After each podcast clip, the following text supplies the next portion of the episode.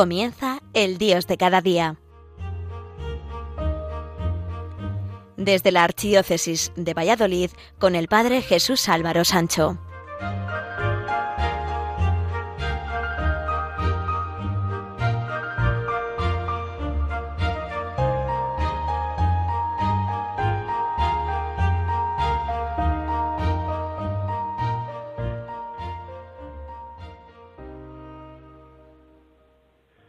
Queridos amigos de Radio María España, si hay algo importante para los cristianos es la defensa de la vida, porque es el mayor don que Dios nos ha dado. Porque toda persona tiene una dignidad que va más allá de un nombre. Como diría el apóstol San Pablo, en Cristo nos movemos y existimos. En la vida y en la muerte somos del Señor, y si ahora somos hijos de Dios, aún no se ha manifestado lo que llegaremos a ser. Con motivo de la solemnidad de la Encarnación que este año celebraremos el próximo sábado, día 25 de marzo, se celebra la Jornada para la Familia y la Defensa de la Vida bajo el lema Contigo por la Vida siempre. Nuestros obispos de la Subcomisión Episcopal para la Familia y la Defensa de la Vida han escrito una nota con tal motivo que dice así La Iglesia celebra cada año el misterio de la Encarnación cuando el Verbo de Dios asumió, por amor, nuestra naturaleza humana para llevarla a su plenitud, como nos recordaba el Concilio Vaticano II. El Hijo de Dios, con su encarnación, se ha unido, en cierto modo, con todo hombre. Trabajó con manos de hombre, pensó con inteligencia de hombre, obró con voluntad de hombre, amó con corazón de hombre. Nacido de la Virgen María, se hizo verdaderamente uno de los nuestros, semejante en todo a nosotros excepto en el pecado. En el documento el Dios fiel mantiene su alianza aprobado recientemente por la Asamblea Plenaria de la Conferencia Episcopal Española.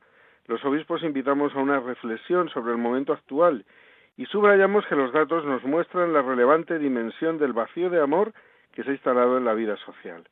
Graves problemas de la humanidad están relacionados con la desvinculación y falta de amor, pobreza afectiva, que es el caldo de cultivo para muchos de los problemas sociales que hoy nos preocupan. Queremos invitar a acompañar la vida humana, la vida de cada persona, en todas las fases de su existencia, desde su concepción hasta su muerte natural, aumentando los cuidados cuando la vida es más vulnerable. Vidas que deben ser acompañadas. Al inicio de la vida, plantear que eliminar una vida humana pueda ser solución para algún problema es una grave equivocación, como ocurre en el caso de un embrión o un feto en el seno de su madre.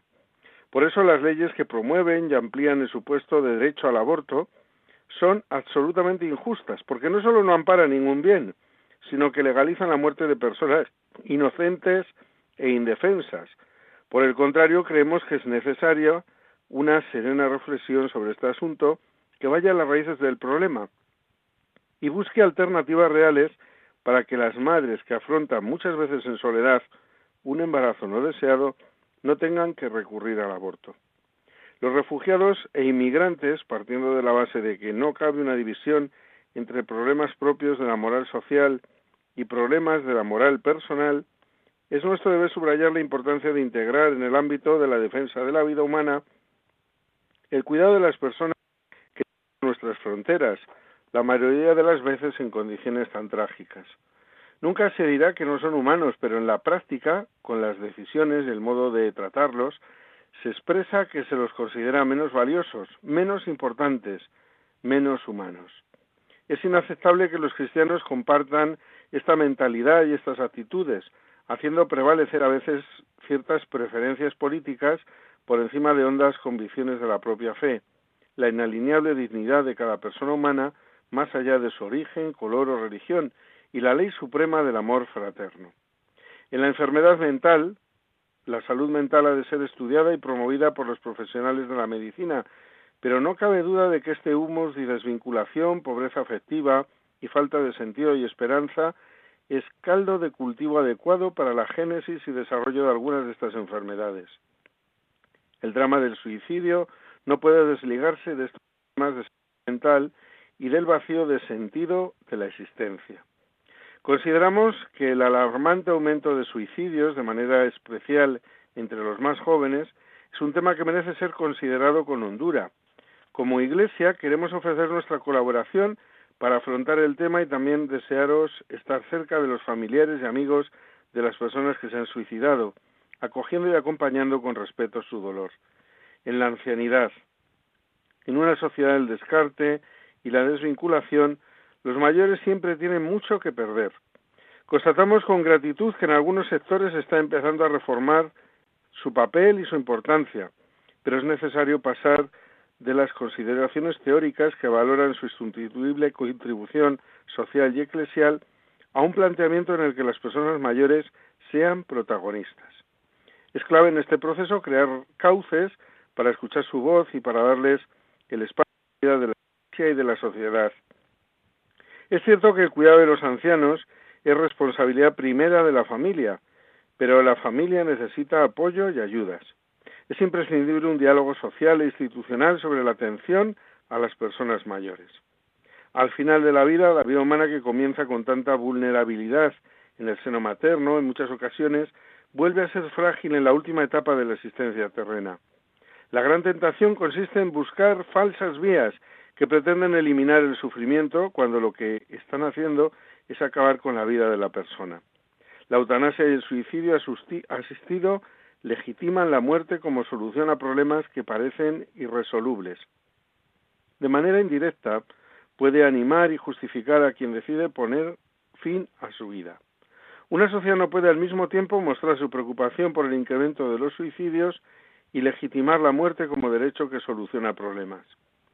Eutanasia no es un derecho, sino la expresión triste de una derrota de lo más esencial del ser humano. La eutanasia no solo nos quita la vida, sino que claudica en el núcleo de la libertad de ser simplemente humanos, vulnerables y dependientes, pero de incalculable valor como seres creados por amor, a imagen y semejanza de Dios, seres con valor y no precio. Por eso, una vez más, manifestamos nuestro rechazo a la ley que regula la eutanasia y pedimos la aprobación de una ley integral de cuidados paliativos, dotada de los recursos necesarios para acompañar de manera verdaderamente humana a las personas en la fase final de su vida. Propuestas de acción. El análisis realista de la situación no debe llevarnos al pesimismo ni a la desesperanza, ya que caminamos en la confianza de sabernos parte de un plan de amor. Varón y mujer los creó. Sed fecundos y multiplicad, llenad la tierra, por el que el Hijo de Dios ha vida y resucitado de entre los muertos. Nos convoca a ser un pueblo y a ser peregrinos de esperanza hacia el banquete de las bodas del Cordero. Esta confianza nos lleva a comprometernos en la transformación de este mundo al cual Dios ama tanto. En primer lugar, conscientes de la magnitud del desafío, debemos promover la oración por la defensa de la vida humana. En segundo lugar, con el testimonio personal.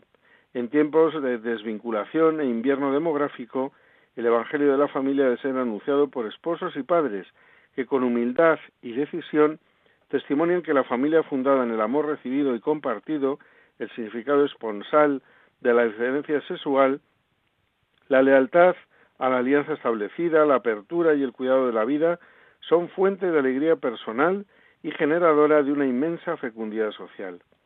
Cada fiel cristiano está llamado a dar testimonio del amor verdadero con palabras y con obras. En tercer lugar, es importante el compromiso público propio de la identidad y espiritualidad laical ante los grandes desafíos provocados por las leyes referidas a la vida de la persona, la familia, en diversas dimensiones. Pero es imprescindible acompañar esa acción pública con compromisos a favor de las personas directamente afectadas, como por las embarazadas que tenemos más cercanas o los que sufren alrededor nuestro. Hemos de conjugar la acción institucional contra leyes injustas con la acogida de cada persona y la afirmación de su dignidad, sea cual sea su condición o situación. Pidamos a María Santísima, la Madre de la Vida, que infunda en nosotros un amor concreto y creativo para instaurar la cultura de la vida, acompañando y acogiendo a cada persona. Hasta aquí es el texto que los obispos, con motivo de este Día de la Vida, han escrito de la Subcomisión para la Familia y Defensa de la Vida. Los obispos han escrito, con motivo de esta jornada de la familia y la defensa de la vida, que era patente esa necesidad de los católicos de defender la vida, no solo la propia, sino también la de los más indefensos, desde el momento de la concepción hasta la muerte. porque la vida es el mayor don que Dios nos ha dado. Y es más, no podemos ser condescendientes con la cultura de la muerte en la que vivimos, sino que al contrario, los cristianos debemos trabajar y duro para defender la vida en todo ámbito y situación. Nada hay más grande que la vida y nada hay que pueda dejarla en un segundo plano.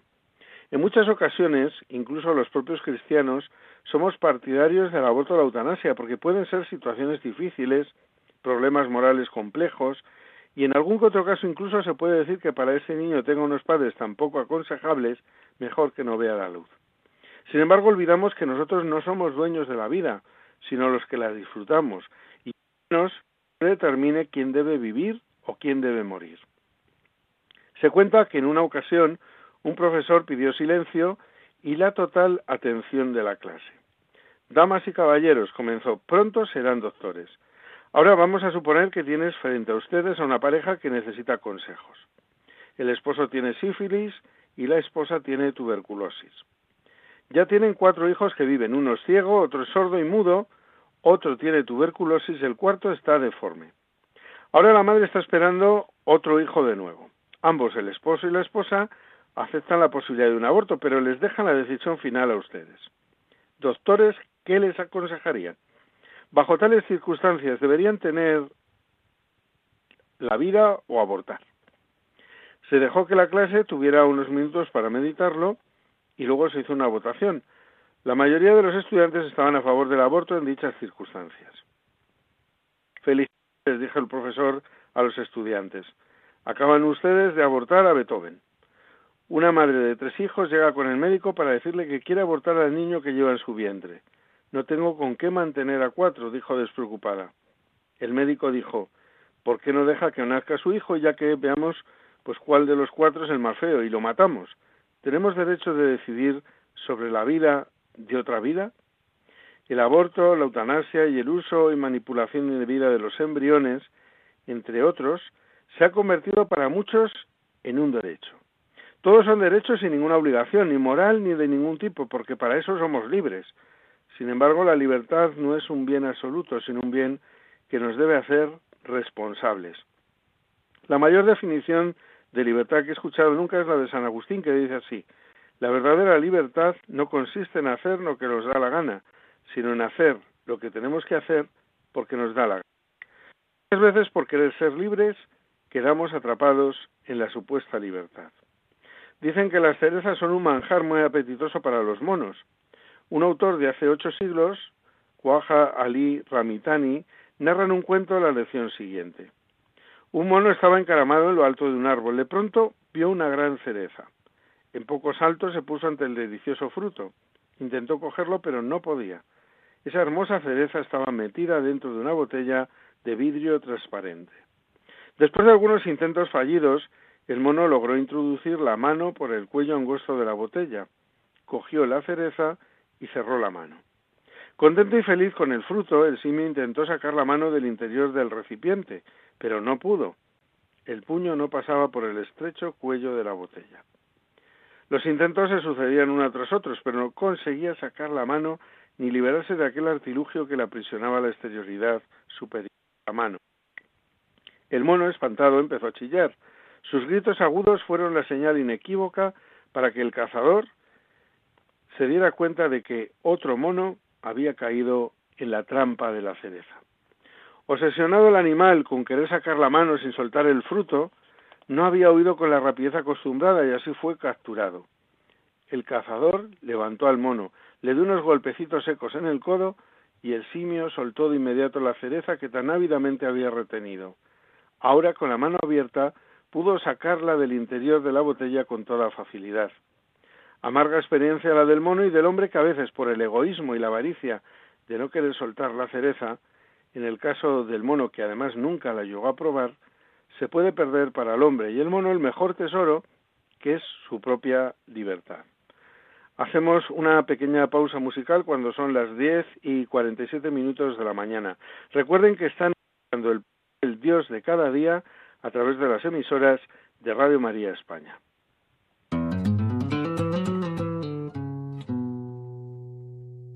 Quiero agradecerte esta bonita historia con la gente que me quiere. Cuando te conocí por primera vez, me pusiste en brazos de la que más me iba a querer.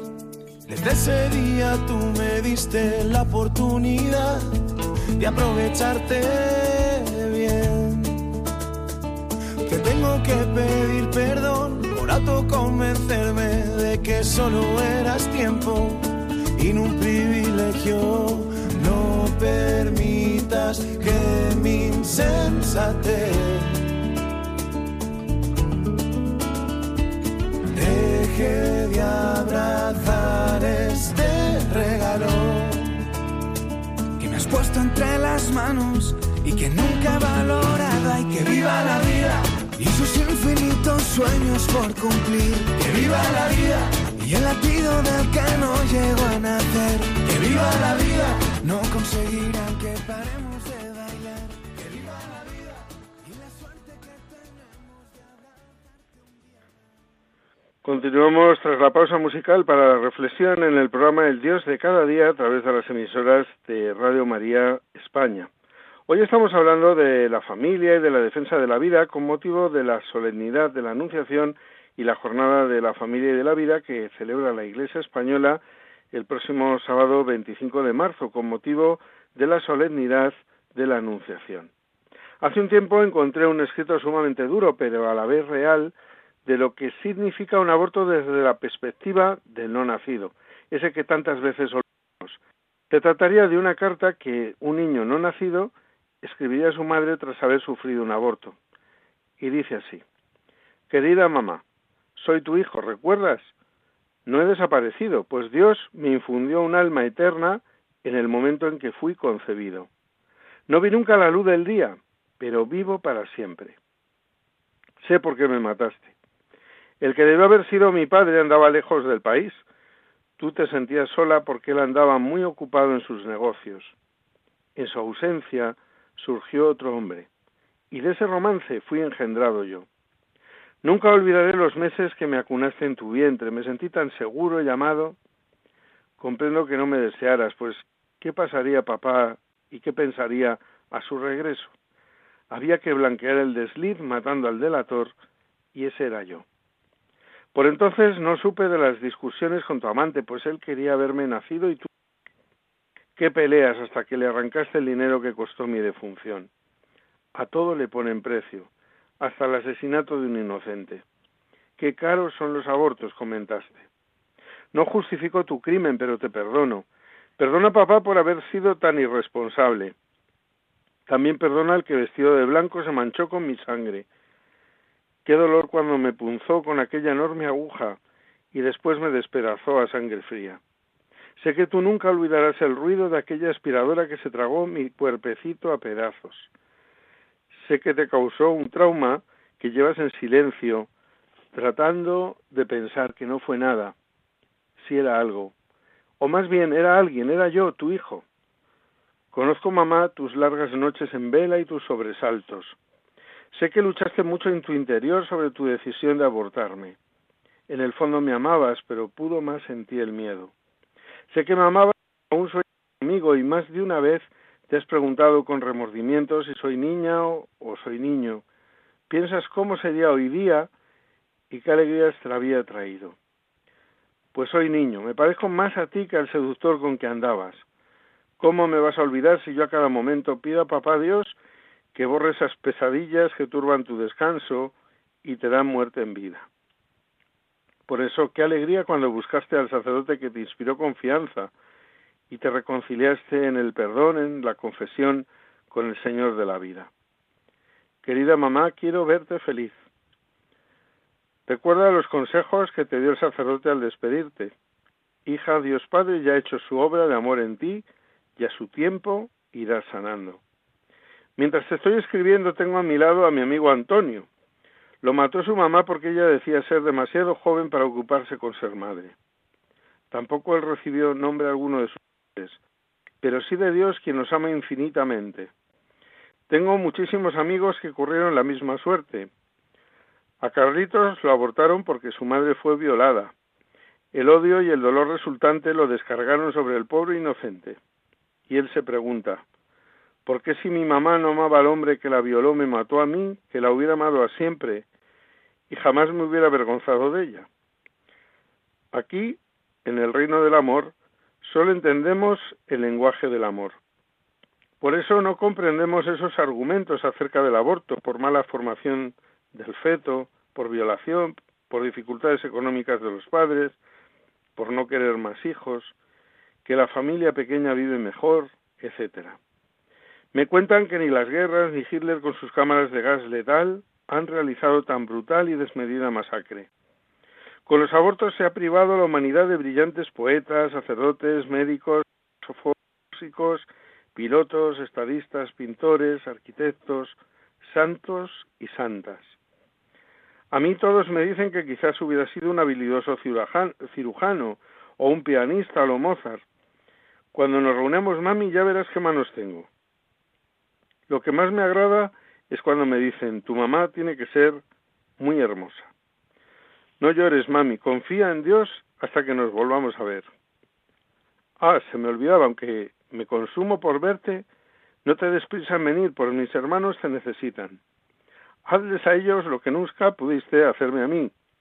Fíjate que cuando bañas a mis hermanitos o los amamantas, no sé, me entra un poquito de añoranza de todo lo que pudo ser y no fue. Me hubiera gustado ser amamantado con la leche de tus pechos, ser acariciado por esas manos tuyas tan lindas y tan semejantes a las mías, manos de cirujano malogrado. Quizás te preguntas dónde estoy. No te preocupes, estoy en los brazos de Jesús que me amó hasta derramar su sangre por mí. En Él todos encontramos la vida. Y termino pidiéndote un favor. No para mí comprenderás, sino para muchos otros niños no los maten como a mí.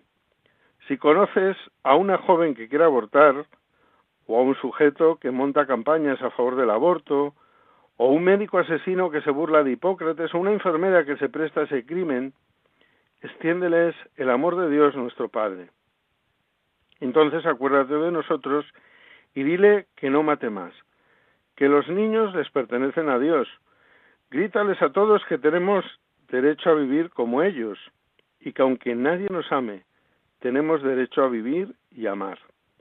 Te espero con la boca aún sin estrenar, rebosante de besos que tengo guardados solamente para ti. Hay mucho trabajo por hacer.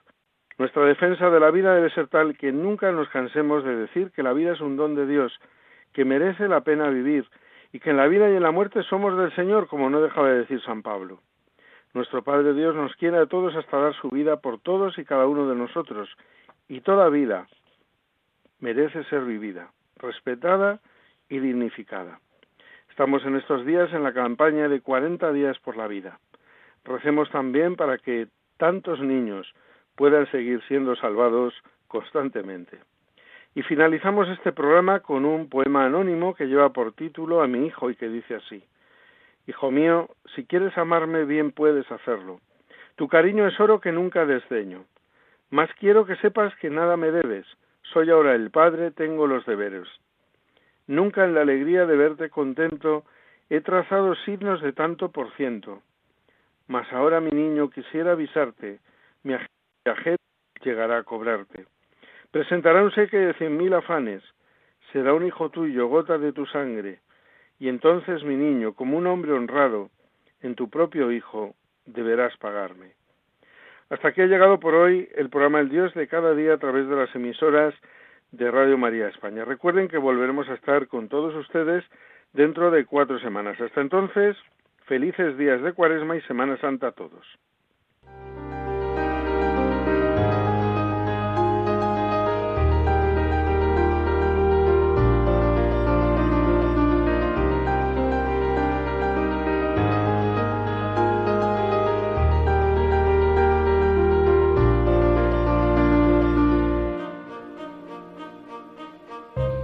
Finaliza El Dios de cada día, hoy dirigido desde la Archidiócesis de Valladolid por el Padre Jesús Álvaro Sancho.